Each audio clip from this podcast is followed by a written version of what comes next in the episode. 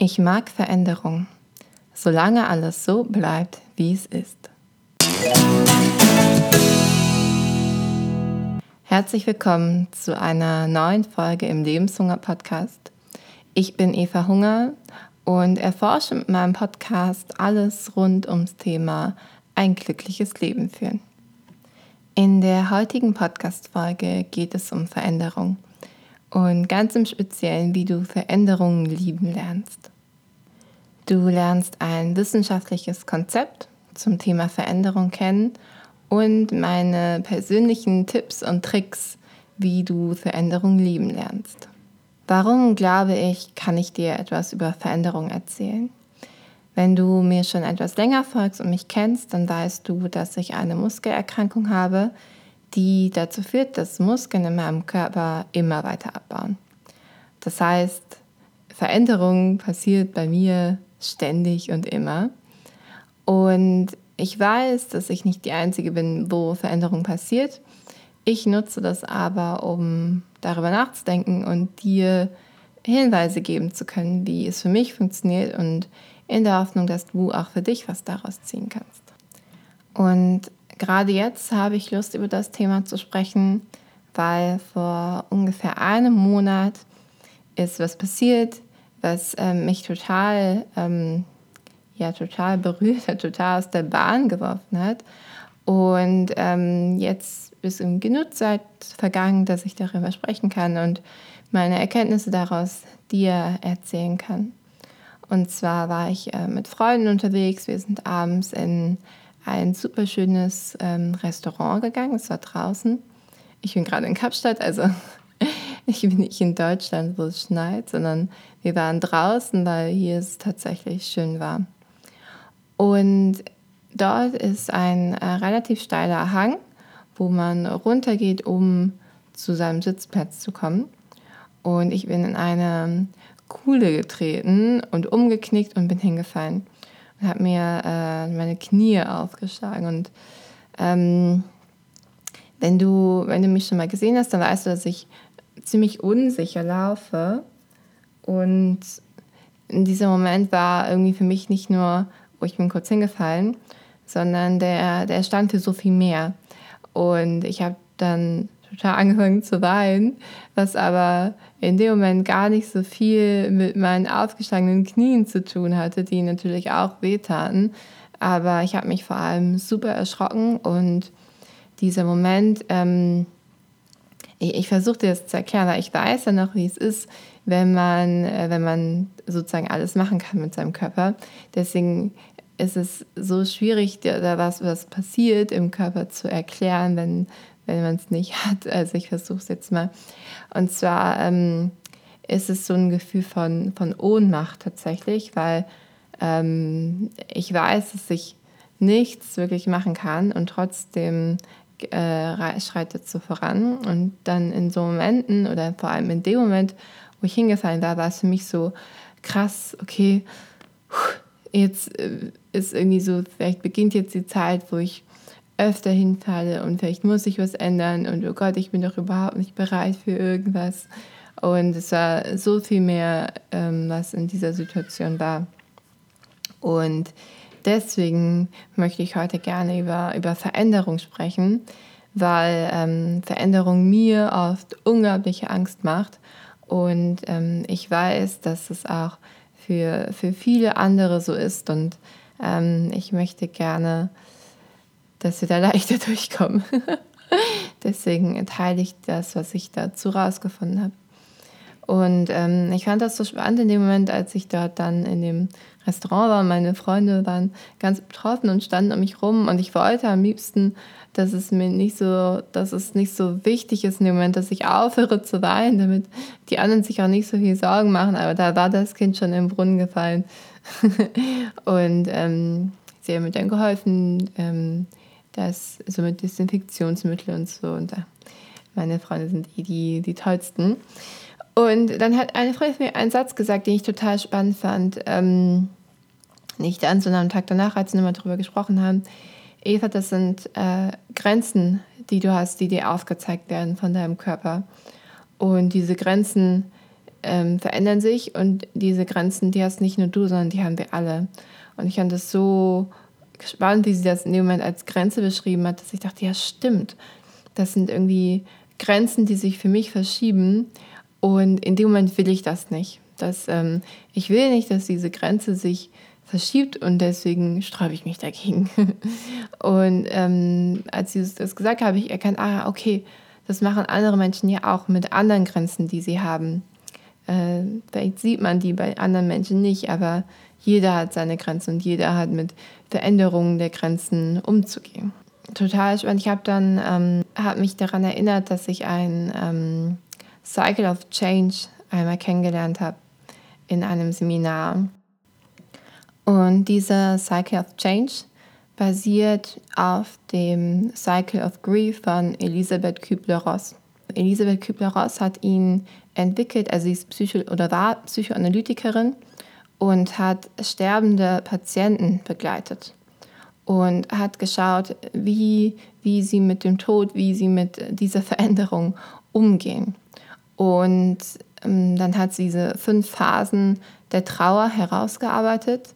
Und inzwischen werden diese fünf Phasen der Trauer nicht nur in dem Bereich angewendet, sondern auch auf ganz viele andere, auf ganz viele andere Beispiele, weil man festgestellt hat, diese Veränderungen, ähm, dieser Cycle of Grief, of Cycle of Change, der findet auch statt in, in anderen Situationen. Also man verwendet ihn heutzutage im Change Management, also in der Organisationsentwicklung und auch äh, bei der Persönlichkeitsentwicklung, also für Privatpersonen.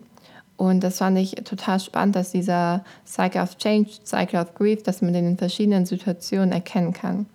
Und der besteht aus fünf Phasen. Und die erste Phase ist Denial, also die Leugnung, also die tatsächlich zu sagen, nee, das stimmt ja gar nicht. das gibt es doch gar nicht. Das äh, Scheuklappen an und das sehe ich nicht. Und das kenne ich total gut von mir, ähm, dass ich das dann einfach nicht sehen will und dann äh, gibt es sozusagen in meiner, in meiner Wahrnehmung auch nicht. Und der zweite Schritt ist Anger, also Wut. Ähm, Wut kann sich dann kanalisieren auf sich selbst also wie, wie, kann, wie kann ich denn so blöd sein, das zu machen zum Beispiel? Oder ich hätte doch mehr Sport machen sollen oder ich hätte doch besser auf meine Ernährung achten sollen. Was auch immer. Ich hätte doch genauer hinschauen sollen, wo ich hintrete. ähm, kann aber auch sein, dass sich die Wut auf andere richtet. Also in dem Fall wäre es gewesen, warum hat mir denn hier auch keiner geholfen? Warum haben die überhaupt so eine Kuhle hier auf der Straße? Das ist ja, das ist ja lebensgefährlich, also dass Wut, die nach außen kanalisiert ist. Oder auch allgemein gegen das Leben, das Schicksal, wie auch immer. Also wie äh, kann es eigentlich sein, dass ich eine Muskelerkrankung habe? Oder ähm, wie unfair ist es, dass ich so viel dafür tue und trotzdem wird es schlechter. Das ist doch total ungerecht. Das ist ähm, Wut, die nach außen kanalisiert ist. Und der dritte Schritt ist Bargaining, also Verhandeln. Ähm, das kann auch Verhandlungen sein, zum Beispiel mit dem Leben. Das kenne ich von mir auch. Das klingt jetzt vielleicht ein bisschen verrückt, aber ich hatte auch so Momente, wo ich dachte, okay, wenn ich, äh, wenn ich jetzt immer mittwochs zum Sport gehe, dann wird es nicht schlechter. Oder wenn ich mich jetzt nur noch gesund ernähre, dann wird es nicht schlechter. Oder ähm, man kann ja auch so richtige Deals mit dem Universum machen. So, wenn ich heute noch ein rotes Auto sehe, dann ist das ein Zeichen für was auch immer. ich glaube, das kennen wir alle, das äh, Bargaining. Ähm, und das kann in verschiedensten Formen auch ausgeprägt sein. Der vierte Schritt ist dann Depression. Das ist der, der tatsächlich, also die Depression, der Tiefpunkt von dem Zirkel. Also ähm, im Sinne von, dass dann nur noch Trauer herrscht und nur noch so das Licht am Ende des Tunnels kann man dann nicht mehr sehen.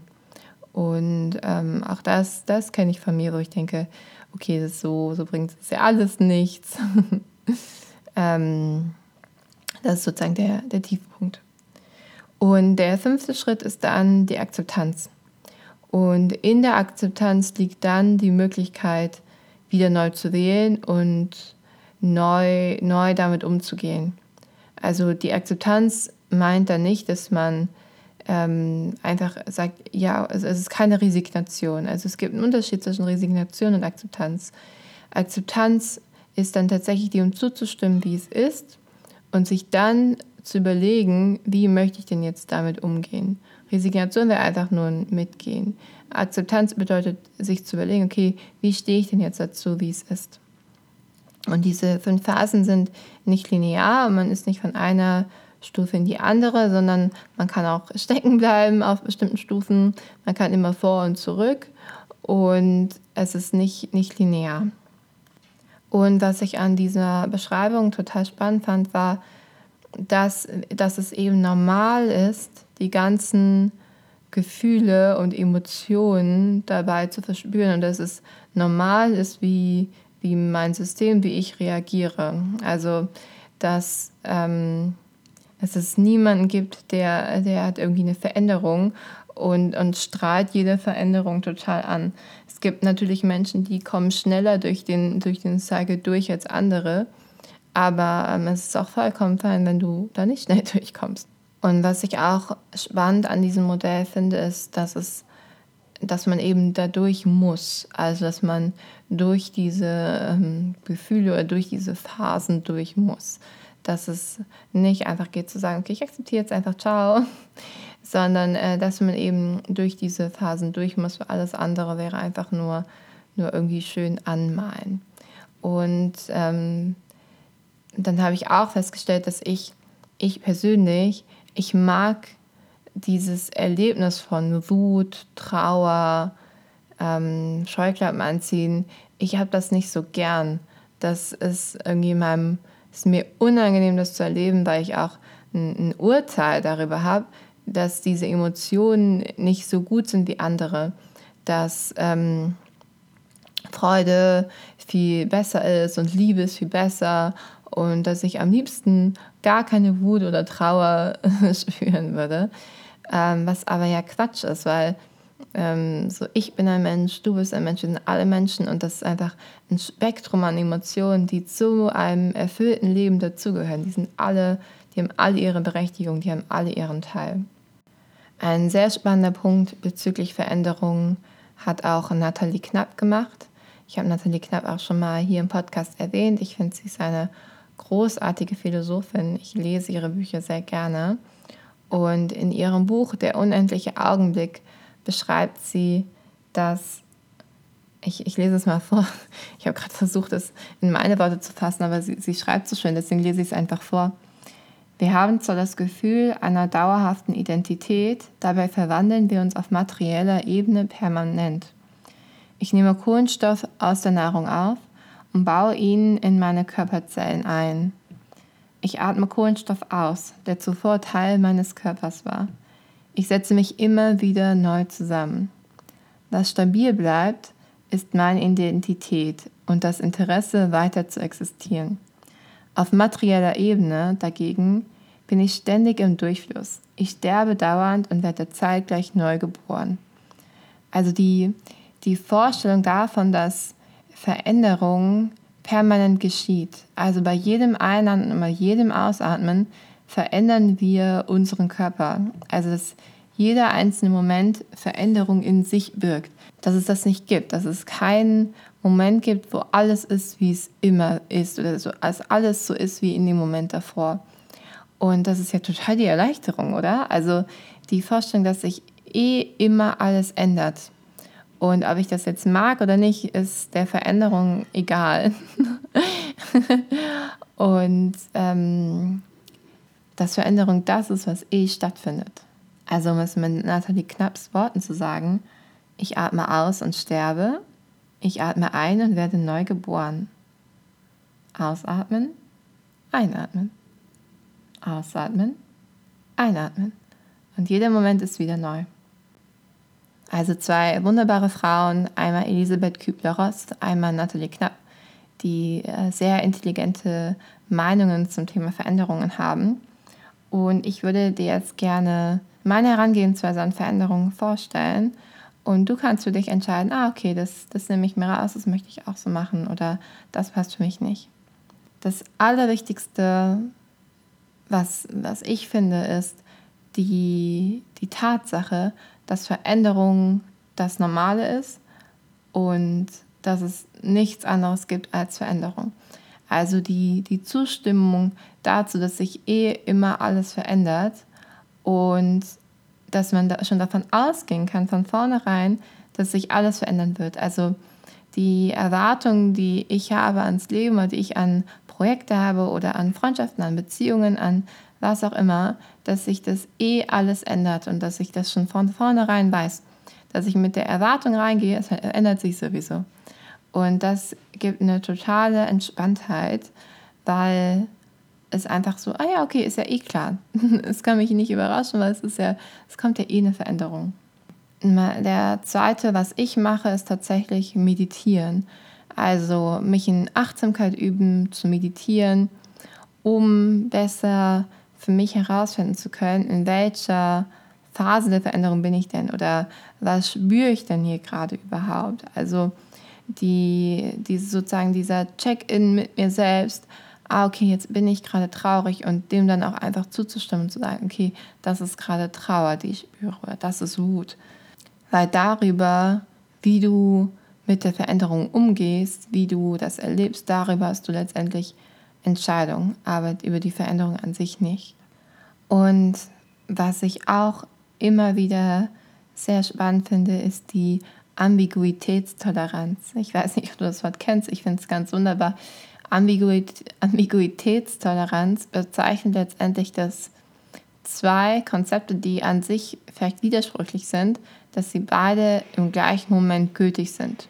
Also, dass ich in dem Moment, wo ich im, im Restaurant bin, wo ich hingefallen bin, dass ich traurig sein kann und wütend sein kann und gleichzeitig auch akzeptieren, dass es so ist. Also, dass sich das nicht ausschließt, dass ich ähm, finden kann, dass mein Leben wunderbar ist und dass ich äh, einen wunderschönen Abend mit meinen Freunden habe und ich bin gerade traurig, dass es vollkommen fein ist, zwei verschiedene Wahrheiten im gleichen Moment zu spüren und im gleichen Moment zu leben, die sich dann nicht, äh, dass das eine nicht unwahrer wird, nur weil das andere auch da ist.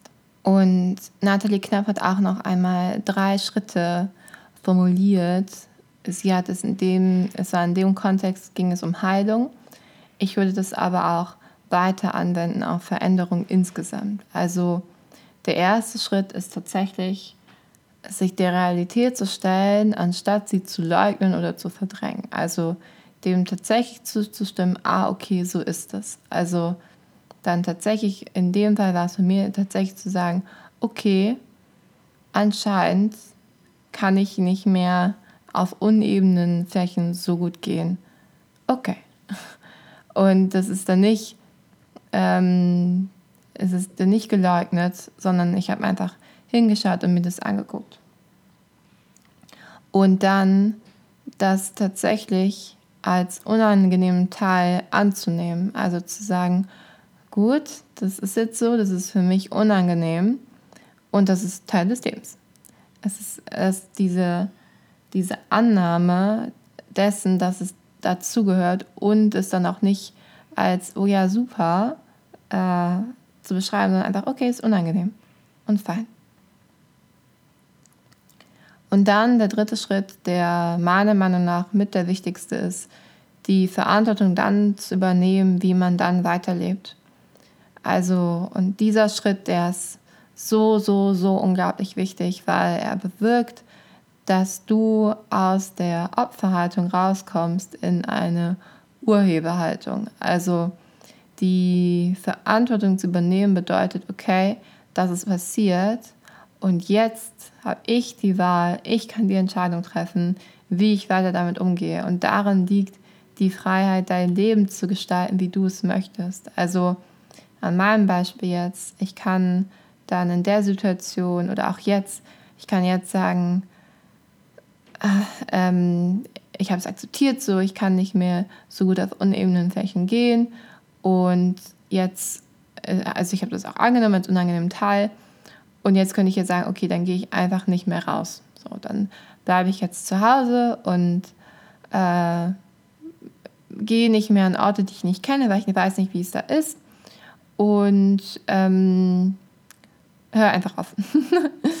Oder ich kann sagen, okay, wenn ich an so Orten bin, dann werde ich beim nächsten Mal jemanden fragen, hey, kann ich mich bei dir einhaken oder kannst du mir hier helfen? Dass ähm, ich weiterhin an so Orte gehe und das dann einfach trotzdem mache. Es ist ja meine, meine Entscheidung letztendlich, wie ich damit umgehe. Und ich kann auch noch entscheiden, bin ich weiterhin darüber traurig und sauer oder entscheide ich mich dafür zu sagen, okay, ist so, andere haben andere Dinge, das ist meins und jetzt machen wir weiter. Weil egal, egal was du machst und wofür du dich entscheidest, du hast die Verantwortung für dein Leben, so wie ich die Verantwortung für mein Leben habe, hast du die Macht und die Verantwortung, dein Leben zu gestalten. Und das hast du in jedem Moment wieder neu. Also es ist jetzt auch nicht, wenn du sagst, oh, jetzt habe ich ja bis jetzt, das habe ich anders gemacht und jetzt, weil du kannst es auch erkennen und dich wieder neu entscheiden. So jeder Tag hat 24 Stunden, jede Woche sieben Tage und du kannst dich immer, immer wieder neu entscheiden. Du kannst dich jetzt neu entscheiden und es anders zu sehen. Und du kannst es tatsächlich auch üben. Also wenn du zum Beispiel ähm, dann mal genauer schaust, so wie reagierst du denn jetzt gerade? Ne? Also wenn du dann zum Beispiel wütend bist oder traurig, dass du dann tatsächlich sagst, ich wähle gerade die Trauer oder ich wähle gerade die Wut, dass du ganz bewusst dich dafür entscheidest, das so zu machen und dich dann fragst, möchte ich das wieder wählen? Ist das so? Ist es mein, meine Form von Selbstausdruck, die ich gerade wählen möchte? Oder ist es das, was ich erleben möchte? Ist es das Leben, was ich erschaffen möchte? Und wenn es es nicht ist, dann kannst du dich wieder neu entscheiden. Und auch hier, hab Geduld mit dir, gib dir Zeit. So. Es ist auch vollkommen fein zu sagen, ich liebe Veränderung nicht, ich hasse das. Und dann ist es fein, dann ist es gerade, dann ist es gerade deins. Und vielleicht ist es einfach nur, dass du sagst, okay, das ist die Richtung, die ich gehen möchte. Ich möchte Veränderung irgendwann lieben. Und dann ist es, ist es okay. Setz dich dann nicht unter Druck, so du hast alle Zeit der Welt, alles ist gut.